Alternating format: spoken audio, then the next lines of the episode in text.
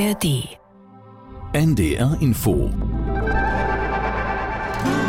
Zwischen Hamburg und Haiti.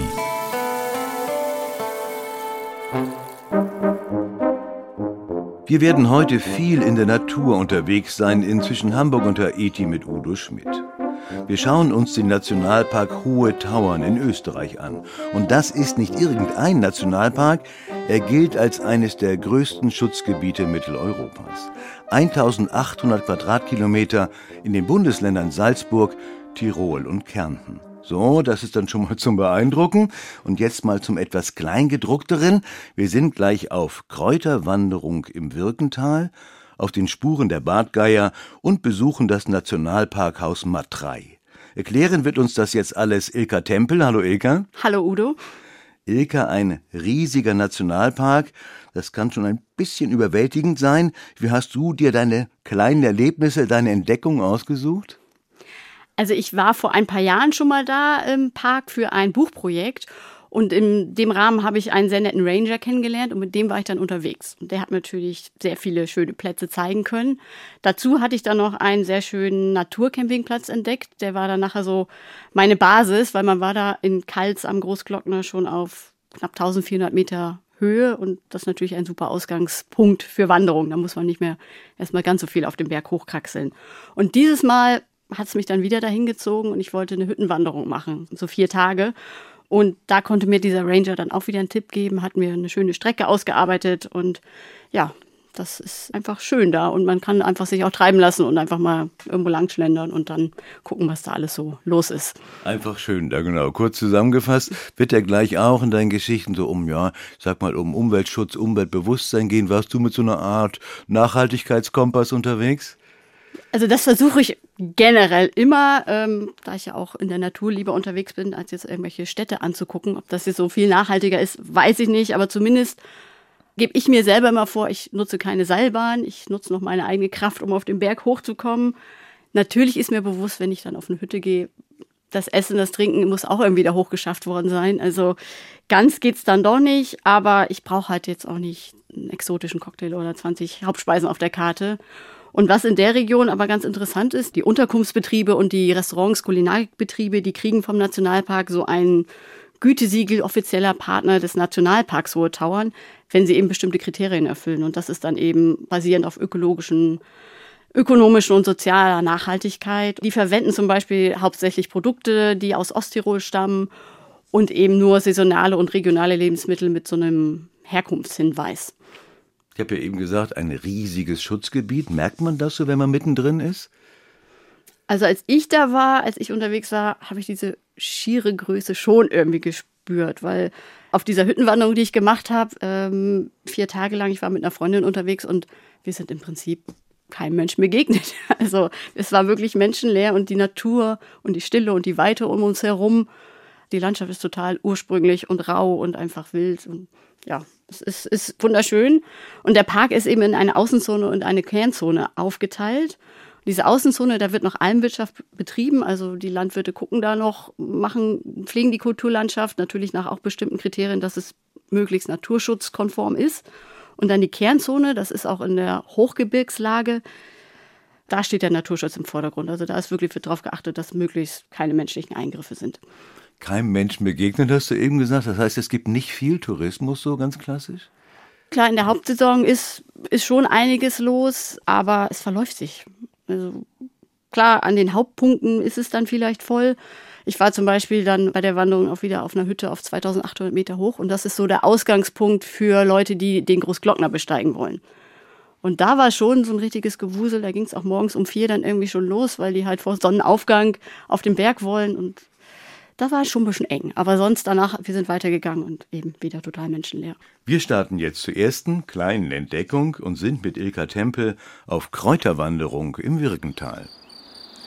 Wir treffen uns an einem sonnigen Vormittag im beschaulichen Örtchen Wirgen auf dem kleinen Marktplatz direkt vor der Touristeninformation. Hier empfängt uns Rangerin Caroline Führer in ihrem grün-grauen Outfit des Nationalparks Hohe Tauern zu unserer Kräuterführung so schmeckt die Natur, die geheime Welt der Kräuter. Wir haben so eine richtige Schatzkammer an Wildkräutern und Wildpflanzen hier. Caro ist seit zwei Jahren Rangerin hier. Heute wird sie ihr Wissen über die heimischen Kräuter und ihre Wirkungen, Traditionen, aber auch über den Nationalpark mit uns teilen. Ich bin Rangerin geworden, weil ich schon immer sehr naturverbunden war. Und die Liebe zur Natur und zu der Botanik und den Kräutern hat mir meine Mutter schon irgendwo mit in die Wiege gelegt. Ähm, und obwohl ich aus dem Flachland gebürtig komme, sind mir die Berge einfach unglaublich ans Herz gewachsen. Also die ganze Landschaft, diese Gewaltigkeit und dass ich jetzt die Möglichkeit habe, da als Rangerin jeden Tag drin unterwegs zu sein und Menschen mitzunehmen, diese Landschaft kennenzulernen, das ist für mich einfach ein ganz großes Glück. Ausgestattet mit Papiertüten zum Sammeln der Kräuter geht es los. Denn zwischendurch soll es eine Brotzeit geben. Der Nationalpark Hohe Tauern ist eines der größten Schutzgebiete der Alpen mit 1856 Quadratkilometern. In Fußballfeldern gerechnet sind das 235.000 Felder. Diese Fläche ist in eine Kernzone und eine Außenzone unterteilt und wird von drei Bundesländern Österreichs, Kärnten, Salzburg und Tirol betreut. Der Großglockner mit 3798 Metern höchster Berg Österreichs bildet das Herzstück des Parks. Der Nationalpark übernimmt hier viele verschiedene Aufgaben, wie Bildungsarbeit, Forschung und natürlich auch den Naturschutz. Hier in unserem Hochgebirgsnationalpark finden wir eine unglaubliche Artenvielfalt. Und wir haben hier 15.000 bis 20.000 verschiedene Tierarten, viele verschiedene Pflanzenarten, auch besondere Pflanzen und streng geschützte Pflanzen. Und äh, wir haben natürlich eine unglaubliche Menge an hohen Berggipfel mit Gletscher bedeckt, also 342 verschiedene Gletscher alleine. Äh, und da allein im Osttiroler Teil des Nationalparks schon über 180 Dreitausender. Grundsätzlich ist der Begriff Nationalpark nicht geschützt. Gerade deshalb hatte der Nationalpark Hohe Tauern immer danach gestrebt, Legitimation von Gremien der Internationalen Union für Naturschutz zu erhalten, die International Union for Conservation of Nature, kurz IUCN, genannt wird. Wenn man sich auf Streifzug durch die wilde Natur des Parks begibt, dann kommt das internationale Feeling bei der ein oder anderen Tierbeobachtung vielleicht auch wirklich auf – dann man könnte meinen, sich auf Safari zu befinden. Bei uns gibt es die Big Five. Ähm, das haben wir uns ein bisschen abgeschaut. Und die Big Five da im Nationalpark Hohe Tauern sind der Steinadler und Bartgeier, eben im Luftraum unterwegs. Dann haben wir den Steinbock, den König der Alpen, die Gams und das Murmeltier. Wir laufen vorbei an alten Bauernhöfen und saftigen Wiesen. Der Weg schlängelt sich unter schattenspendenden Bäumen sanft an den bunten Wiesen vorbei. An vielen Stellen wachsen Kräuter, Wildblumen und Gräser sogar zwischen alten Trockensteinmauern heraus. Einige der Kräuter sind ganz einfach von den Teilnehmerinnen zu identifizieren. Caro zeigt uns lila blühenden Wiesensalbei, Beifuß und Rotklee. Den Wiesensalbei, der hat einen nicht so starken Geschmack, aber den kann man auch wie den normalen Salbei hernehmen und zum Beispiel ganz schön in einen Essig hineintun. Mhm. Ja. Dann nimmt man die Blätter. Dann nimmt man Blätter und auch die Blüten, weil der lilane Farbstoff aus den Blüten färbt dann den Essig und dann schaut es auch ganz schön aus. Caro erklärt weiter, welche Kräuter für welche Zwecke genutzt werden können, welche Blüten essbar sind und wovon wir lieber die Finger lassen sollen. Zwischendurch sammeln wir fleißig die neu kennengelernten Blätter und Blüten in die Sammeltüten. Vorbei am rauschenden Fluss Isel wechseln wir auf sonniges Terrain und merken sofort, dass sich die Vegetation ändert. Die Luft duftet ein klein wenig würzig. Rangerin Caro kennt und liebt diesen Geruch, den die Schafgabe verströmt. Wenn ich das rieche, dann denke ich mir sofort, ich stehe oben irgendwo auf dem Berg auf so einem sonnenbeschienenen Felshang wo eben auch noch die Schafgarbe blüht. Außerdem dürfen wir uns in Karos Kindheit zurückversetzen und mit einer ballonartig aussehenden Blüte experimentieren. Also das ist das Taubenkropf-Leimkraut. Man hat diese wunderschönen Blüten mit dieser Blasenform unten dran, oben die kleine weiße Blüte drauf und die Kinder sammeln sie ganz gerne, pressen das dann vorne zu und dann klatscht es so als eine kleine Knallerbse. Wir gehen weiter und Caro zeigt uns Wiesenthymian, der an einer Steinmauer wächst. Daneben ein Ameisenhaufen. Wir erfahren, dass der Thymian antibakterielle Wirkungen hat und die Ameisen gern ihren Bau in der Nähe dieser Kräuter bauen, da sie dies als Fußabtreter nutzen und so keine Bakterien in den Bau getragen werden. Sehr clever diese Tiere. Aber auch für uns gibt es einen nützlichen Tipp für die Gesundheit. Dann gibt es aber auch den Breitwegerich. Und das ist ein ganz ein tolles Blasenpflaster. Dann würde ich so ein frisches Blatt nehmen, etwas zerreiben, dass der Saft austritt und den Saft auf diese Wundstelle auftragen. Und dann noch einmal ein frisches Blatt nehmen und das einfach ein paar Mal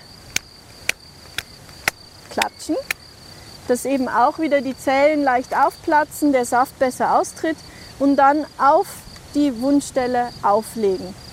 Dann braucht man nur noch ein bisschen Tape oder vielleicht noch ein Pflaster, was man oben drüber klebt, dass es gut hält. Der Saft der Pflanze hilft, die Wunde abzulindern und regt die Heilung an. Die Wegeriche sind wunderbare Erste-Hilfe-Pflanzen für unterwegs. Langsam bekommen wir Hunger und nach wenigen hundert Metern machen wir Halt an einem kleinen Unterstand auf einer frisch gemähten Wiese, der uns heute als Küche dient. So, wer möchte, darf natürlich sehr gerne mitarbeiten. Das ist ganz euch überlassen. Also wir können gerne einfach Hausmannskost machen oder wir können Sterneküche machen oder irgendwo was dazwischen. Wir entleeren unsere Sammeltüten auf den großen Schneidebrettern, die Caro aus ihrem Rucksack geholt hat, und bestaunen die Vielfalt. Wir zupfen, hacken und schneiden und es duftet sogleich herrlich würzig nach frischen Kräutern. Hineingerührt in den Sauerrahmen, dann verteilt auf das frisch geschnittene Brot und zum Schluss dekoriert mit den Blütenblättern des Rotklees. Also doch Sterneküche. Sterneküche mit den Blütenblättern des Rotklees. So schmeckt die Natur, so ist die Kräuterführung ja überschrieben. Ilka, für wen ist denn der Nationalpark etwas? Vor allem oder ausschließlich für Naturfreunde und Beobachterinnen? Ich würde sagen, es kommt wirklich jeder auf seine Kosten. Es dreht sich halt alles ums Thema Natur. Wenn ich Architektur will, dann ist es vielleicht jetzt nicht das Richtige. Ansonsten, Nationalpark impliziert ja auch das Natur erleben und entdecken. Und es gibt da eben tausende Kilometer von Wanderwegen in den drei Bundesländern. Es gibt atemberaubende Wasserfälle, Bergseen, Schluchten und eben die Gletscher. Das ist ja schon mal, finde ich, Aufregung genug. und ähm, der Nationalpark ist ideal für jegliche Aktivurlaube, Wandern, Radfahren, Familienurlaub eben. Aber ich kann natürlich auch mich einfach mal erholen, Seele baumeln lassen und nichts tun aber eben alles dann in der Natur mit frischer Bergluft und diesem wahnsinnigen Bergpanorama mit den, ich weiß nicht wie viele 3000er ja um einen drumherum sind. Also wenn ich da jetzt hin will, vielleicht will ich das ja nach dieser Sendung gleich, ähm, sollte ich mich gut vorbereiten auf den Nationalpark oder Seele baumeln lassen, wie du sagst, und einfach mal treiben lassen? Also ich persönlich würde schon sagen, ein bisschen vorbereiten. Es gibt halt so unzählig viele Möglichkeiten da ähm, an Aktivitäten und eben auch das Angebot vom Nationalpark selber an Touren, Führungen, irgendwelche Lehrgänge, das ist riesengroß. Und da sollte ich vielleicht vorher schon mal schauen, was spricht mich denn am meisten an, was möchte ich, wann findet das statt, wo findet das statt, damit ich das ein bisschen planen kann und eben ja teilweise auch meinen Platz reservieren muss. Und natürlich, man muss gucken, wie ist das Wetter, weil es nun mal Hochgebirgslage da kann es doch mal sein, dass irgendwie ja noch ein Weg voller Schnee ist, ich komme da nicht lang oder dass sowieso irgendwas gerade gesperrt ist, weil eine Mure abgegangen ist oder solche Sachen. Also ein bisschen Plan schon, aber zu viel dann auch wieder nicht. Und für den Überblick ist auch das Nationalparkhaus Matrei gut und genau dort sind wir jetzt mit Eka Tempel. Schon von außen lässt das Nationalparkhaus Matrei in Osttirol erahnen, was eines der tierischen Highlights im Nationalpark Hohe Tauern ist. Über die gesamte Front des dreistöckigen Gebäudes ist auf einer überdimensionalen Leinwand ein Foto eines Steinadlers zu sehen, der mit ausgebreiteten Flügeln durch die Lüfte schwebt. Florian Jungreit im Haus für Forschung, Naturraummanagement und Öffentlichkeitsarbeit zuständig, empfängt mich. Und wenn man sagt, man will ein bisschen mehr die Natur entdecken, dann haben wir, ich glaube, über alle drei Länder gesehen, auf knapp 30 Themenwege, wo man von Schluchten, Klammen bis Wasserfällen alles hat. Eine interaktive Ausstellung gewährt mit Hilfe moderner Technik Einblicke in das Erlebnispotenzial und den Schutzwert des Nationalparks und macht Lust auf die Entdeckung in der freien Natur. Das Ganze hat begonnen unter dem Herrn Wirth 1918 im Kärnten-Anteil. Der war quasi der Grundbesitzer der Grundflächen rund um den höchsten Berg Österreichs. Und der hat die Nationalparkidee aus Amerika bereits gekannt und äh, hat gesagt, ich bringe meine Fläche ein, widme sie dem ÖRV, schenke sie ihm mit der Auflage, das in ein Naturschutzgebiet einzubringen. Und dann hat es der Alpenverein bekommen. Dann gab es jahrzehntelang Diskussionen, wie man das Hochgebirge nutzen solle. Auf der einen Seite wollte man Kraftwerke, Alpenstraßen, Tunnel und Gletscher, Skigebiete. Auf der anderen Seite standen die Interessen des Naturschutzes. Als 1971 dann die Landeshauptleute Salzburgs, Kärntens und Tirols vor der beeindruckenden Bergkulisse von Heiligenblut einen Stift in die Hand nahmen, um ihre Unterschriften unter die Heiligenbluter Vereinbarung zu setzen, legten sie den Grundstein für eines der größten Naturschutzgebiete der europäischen Alpen. Heute ist die Forschung ein wichtiger Aufgabenbereich des Nationalparks. Und ich sage immer, ein Nationalpark soll irgendwie ein bisschen eine Spielwiese für die Forschung sein und soll einfach auch unberührte Flächen zur Verfügung stellen. Also wir machen im Nationalpark Hödauen eigentlich eine sehr hohe Bandbreite, muss man sagen, an Forschung. Das ist einerseits sehr angewandte Forschung, die uns sozusagen für Schutzgebietmanagement äh, dient. Und andererseits haben wir auch äh, ich sage jetzt eine gewisse gesellschaftliche Verantwortung, eine Langzeitforschung zu betreiben, was verändert sich in der Natur, was, was geschieht in der Natur und zwar ohne Einfluss von Menschen. Ganz wichtig ist hier auch die Erforschung und Beobachtung der Gletscher. Viele Berggipfel sind ganzjährig von Eis und Schnee bedeckt. Seit Jahrtausenden haben die Gletscher die Landschaft geformt und verändert. Rangerin Caro weiß, dass es das ewige Eis immer schwerer hat. Was den Gletschern wirklich zum Verhängnis wird, ähm, ist gar nicht einmal, wenn du jetzt einen schneearmen Winter hast, sondern es sind diese erhöhten Temperaturen im Sommer, die verhindern, dass wir im Sommer immer mal wieder Schneefall auf den Gletscher kriegen.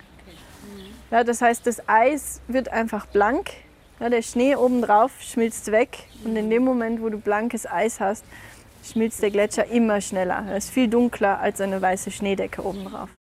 Im Moment gibt es noch ca. 120 Quadratkilometer Gletscherflächen im Park. 1969 waren es noch 180 Quadratkilometer, also rund 10 Prozent des gesamten Nationalparks. Das heißt, da ist wirklich 60 Quadratkilometer eisfrei geworden in den letzten überschaubaren Jahren. Wir machen für einen Gletscher eine Massenbilanz, das heißt, da schaut man das Volumen vom Gletscher, was abschmilzt, an. Da wir einen Rückgang gehabt von über 6 Millionen Kubikmeter Wasseräquivalent in einem Jahr. Und die Schmelzperiode vom Gletscher im Gebirge ist der Sommer nicht. Das ist schon eine gewaltige Menge. Also über 6 Millionen Kubikmeter von einem Gletscher äh, an Volumen, das ist Wahnsinn nicht. Und weit über dem Schnitt. Die Gletscher bilden sich zurück. Das ist Fakt. Für die Forscher aber trotzdem ein spannendes Feld, denn in den vergangenen Jahren wurden beispielsweise immer wieder Baumstämme freigelegt, die analysiert werden konnten und wichtige Schlüsse über die Klimaverhältnisse vergangener Zeiten geben. Die Funde belegen, dass dort, wo heute Eis, Schutt, Sand und Wasser regieren, vor tausenden von Jahren teils hochstämmige Zirben wachsen konnten.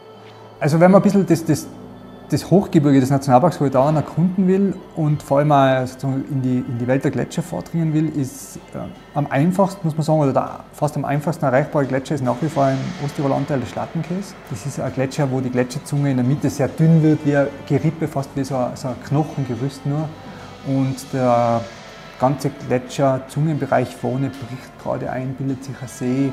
Man sieht so Einbruchstrichter, riesengroß. Also ist ganz spannend.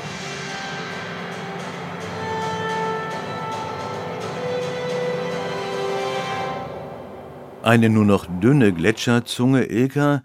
Der Nationalpark Hohe Taun ist dann auch ja, ein Lehrpfad in Sachen Klimawandel, oder? Ja, das stimmt schon. Aber genau diese Lehre finde ich persönlich auch so wichtig, um die Besucher für den Naturschutz zu sensibilisieren und Verständnis zu schaffen für dieses ganze System Schutzgebiet und Nationalpark-Idee.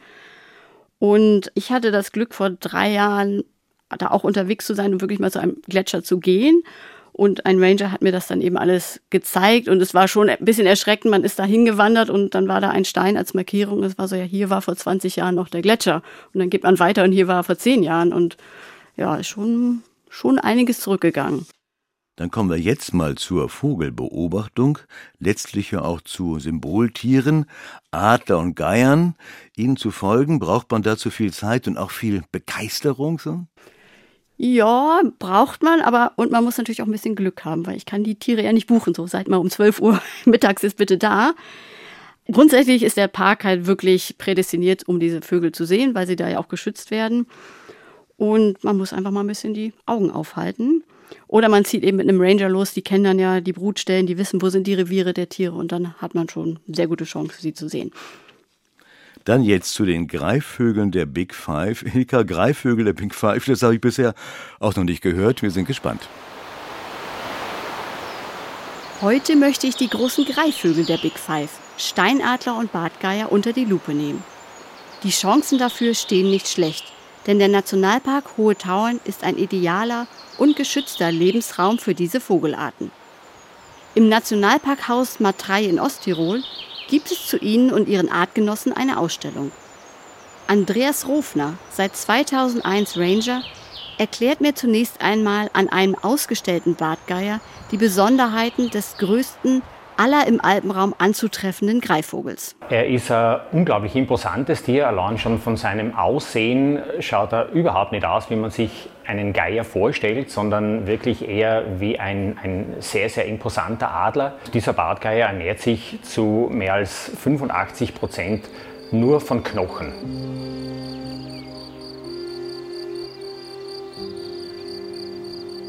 Mit einer Flügelspannweite von fast drei Metern ist ein Bartgeier wirklich riesig. Davon konnte ich mich schon gestern Abend überzeugen. Von meinem Campingplatz in Kals am Großglockner spazierte ich nach dem Abendessen durch den kühlen Wald entlang des Kinder-Naturerlebnispfads. Zu hören war nur das Rauschen des Bergbachs und das Gezwitscher der Singvögel. Ich kam vorbei an einigen Informationstafeln und daneben stand ein ca. drei Meter hohes Eisengestell über mir in Lebensgröße aus Holz gefertigte Modelle der verschiedenen Greifvögel. Ich fühlte mich recht klein in diesem Moment unter dem Vogelkarussell. Mit seinen großen Schwingen muss der Bartgeier nur selten schlagen, denn er verlässt sich meist einfach auf die Thermik. Er ist in der Lage, in nur einem Flug mehr als 100 Kilometer zurückzulegen. Neben den weiten Distanzen macht es ein weiterer Faktor den Rangern schwer, die Tiere zu tracken und zu identifizieren. Es ist unglaublich schwer, sie zu unterscheiden, wenn sie dann einmal ihr geschlechtsreifes Alter erreicht haben, wenn sie ausgefärbt sind. Dann ist dieser Unterschied zwischen den einzelnen Tieren, aber auch zwischen Männchen und Weibchen nur ganz, ganz schwer festzustellen. Im Frühjahr 2023 hatte der Nationalpark Hohe Tauern mit sechs Bartgeierpaaren einen Bruterfolg gehabt, sodass alle Paare jetzt einen Jungvogel im Nest haben. Für die Ranger ein riesiger Erfolg. Bartgeier legen zwar fast immer zwei Eier, diese in einem zeitlichen Abstand von wenigen Tagen. Trotzdem wird in den allermeisten Fällen nur ein Küken großgezogen. Dieser sogenannte Kainismus ist bei Bartgeiern extrem ausgeprägt. Der als erstes geschlüpfte Vogel erhält einen Größenvorsprung, kann seine Eltern viel massiver nach Futter anbetteln und wird auch stärker gefüttert. Der zweitgeschlüpfte hat meistens keine Chance. Er verkümmert und stirbt letztendlich. Draußen in der Natur konnte ich bis jetzt noch nie eines dieser Tiere erleben. Hier drin kann ich schon einmal über einen Audioguide seine Töne anhören und somit wissen, worauf ich meine Ohren fokussieren muss. Bitte geben Sie eine Kommentarnummer ein. Über eine Art Telefonhörer gebe ich eine Nummer ein und halte mir diesen an das Ohr. Wir beginnen ganz oben im Nationalpark Hohe Tauern, im Luftraum. Der riesige Vogel mit den ausgebreiteten Schwingen und den Knochen in den Fängen ist ein Bartgeier. Viele Tiere tragen GPS-Sender. Wenn Sie wissen möchten, wo sich die Bartgeier gerade aufhalten, nutzen Sie mit Ihrem Mobiltelefon den QR-Code auf der Infoleiste. Ich möchte den großen Vogel aber nicht nur vom Band hören, sondern auch in freier Wildbahn bestaunen. Ja, wir werden uns jetzt dann anschließend auf den Weg machen ins Geschlöstal rein, um uns umzuschauen, um einmal raufzuschauen zum Horst, um vielleicht auch zu sehen, ob der Junggeier bereits mit seinen Schwingen trainiert schlägt, um für den ersten Ausflug dann gerüstet zu sein. Ich treffe mich draußen auf dem Parkplatz wieder mit Rangerin Caro und gemeinsam fahren wir mit dem Nationalpark E-Auto hinaus in den Park. Schon auf der Fahrt streckt und reckt sie immer wieder ihren Kopf gen Himmel. Vielleicht ist ja schon einer der Könige der Lüfte direkt über uns. Seit 2002 betreibt der Nationalpark ein spezielles Steinadler-Monitoring, um die Population aufzuzeichnen und zu erforschen. Die Mühen haben sich gelohnt. Wir haben jetzt aber eigentlich wieder eine, einen sehr guten Steinadlerbesatz hier und wir gehen davon aus, dass wir ungefähr 50 Paare im Bereich des Nationalparks Hohe Tauern haben, die auch brüten.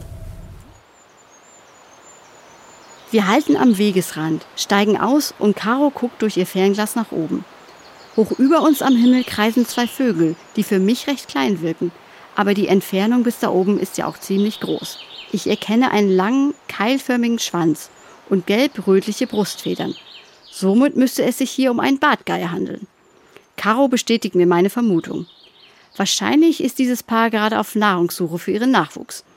Dieses Paar, was im Geschlöstal brütet, hat die Brut abgebrochen und hat dann aber ein Nachgelege gehabt, was dann auch noch geschlüpft ist. Und das ist für uns natürlich eine ganz besonders schöne Nachricht.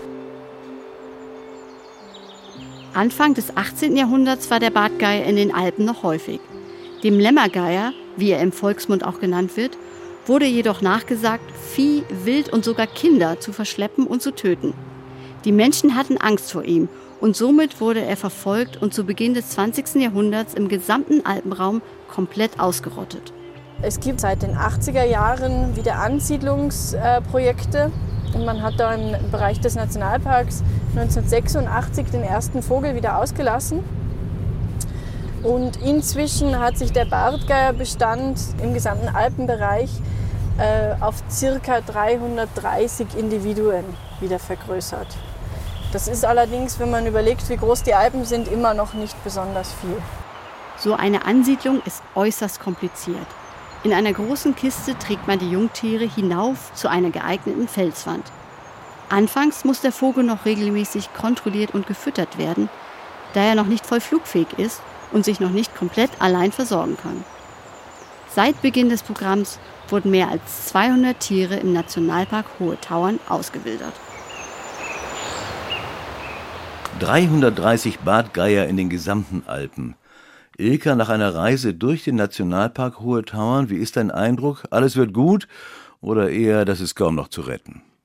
Also da ist schon noch alles gut, würde ich sagen. Die Natur ist schon in Ordnung. Es wird ja auch wirklich viel getan, dass eben die Arten geschützt werden und die Populationen der Wildtiere noch stark sind. Und es ist eben extrem wichtig, dass ja die Menschen eben die Natur so wenig wie möglich stören. Und dann wird es wahrscheinlich auch hoffentlich noch lange so schön da bleiben. Und die Ranger oder der ganze Nationalpark tragen halt eben auch dazu bei, weil die haben so viel Wissen und die tragen es halt mit einer richtigen Leidenschaft weiter an die Besucher. Und das würde ich sagen, diese Bildung ist eben das, was dann wirklich hoffentlich den Ausschlag gibt, dass Leute das auch zu schätzen wissen. Mit Ilka Tempel haben wir den Nationalpark Hohe Tauern kennengelernt, wo noch alles oder zumindest vieles gut ist. Danke, Ilka. Danke, Udo. Und das war zwischen Hamburg und Haiti mit Udo Schmidt. Zum Haiti-Team gehören Pia Jansen und Wolfgang Sesko. Ein Podcast von NDR Info.